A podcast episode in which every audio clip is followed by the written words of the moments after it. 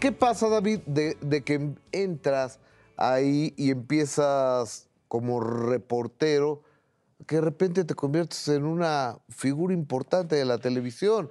Sí, mira, Gustavo Adolfo, la realidad es que yo empecé ahí, yo siempre he sido reportero, nunca voy a dejar de serlo. Lo sigo siendo a mi manera, haciendo entrevistas, haciendo algún Claro. tipo de cuestión para mis redes sociales. Sucede algo que Francisco Javier González iba como jefe de información. Fue el que me contrató, el que me llevó. Pero Francisco tenía muchas ocu- ocupaciones. Tenía radio, hacía columna de televisión, eh, un tipo demasiado ocupado. Y casi siempre eh, por las tardes me llamaba y dice, David, eh, ahí te encargo los, los noticiarios. Digo, no te preocupes, Francisco, todo va bien. Eh, llegaba él, hacía el noticiario, le reportaba directamente a él. Luego ya empezó a hablar José Ramón también. Y todo iba bien hasta que un día Francisco me dijo, ¿sabes qué, David? Ya no puedo seguir con esto.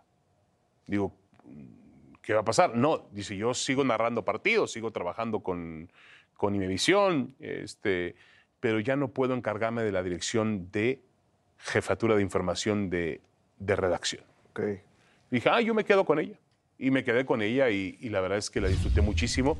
Era muy joven, pero tenía gente muy joven a mi alrededor también, trabajando, grandes, grandes profesionales, Enrique Garay, Luis Manuel López, el Chacho, eh, André Marín, un poco más tarde llegó Cristian Martinoli, eh, ¿quién más estaba por ahí? Juan Carlos Vázquez, Rafa Ayala, Carlos Aguilar, eh, realmente Alberto Bernard, eh, Sepúlveda, mucha gente que trabajó con nosotros. Carlos ahí. Aguilar, qué bueno es el box, ¿no? Muy bueno, muy bueno, muy bueno. Eh, bueno, ahora tengo la fortuna de ser su compañero, pero excelente. Él empezó conmigo ahí en, en la redacción. Llegó un día muy jovencito, Carlos, venía con su novia, me acuerdo. Este, ¿cómo se llama? Y realmente, a partir de que yo lo vi, hablé con él y lo vi trabajar, sabía que había este, mucha madera en él para ser un gran, gran comentarista. Y hoy es un hombre, uno de los mejores narrando el boxeo, ¿no? Sin duda alguna. Pero yo me hice en esa redacción, que era casi como una familia. Éramos una familia, pues si quieres, disfuncional o funcional, pero, pero yo pasaba, yo llegaba a 10 de la mañana, 10 y media de la mañana, y salía a 2 y media de la mañana. Ahí Ok. vivía.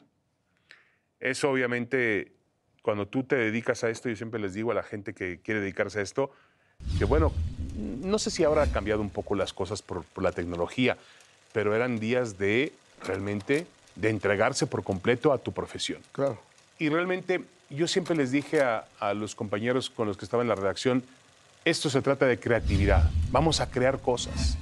Yo me acuerdo una frase en 93 cuando entra don Ricardo Salinas Pliego a la televisión, nos reúne a todos en el auditorio ahí en un- un estudio grande que tenía sillas, y nos saca una televisión apagada y la enseña y dice, señores, esta es la televisión, la televisión que yo compré. Hagan lo que quieran con ella.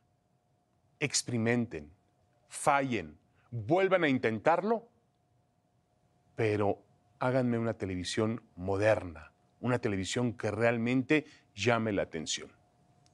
Y yo creo que a partir de aquel mensaje de don Ricardo, entendimos que teníamos libertad para trabajar, para crecer, y bueno, eh, después de algunos años en mi visión donde trabajamos con ciertas limitantes, porque siempre éramos el Del gobierno. del sí. gobierno, para que salieran los pagos nuestros, la investigación para trabajar en el gobierno era exhaustiva, eh, me acuerdo muy bien los pagos del ISTE, bueno, no, no, era un relajo. Pero en 93 conocimos otro tipo de visión a través de un empresario que invirtió mucho dinero y que transformó nuestra televisión. José Ramón Fernández era el director de, de deportes. Sí. Pero después a alguien se le ocurre hacerlo director de noticias. Yo creo que ha de haber sido, con todo el respeto al señor José Ramón Fernández, monstruoso aquello, ¿no? Regreso, Fighters.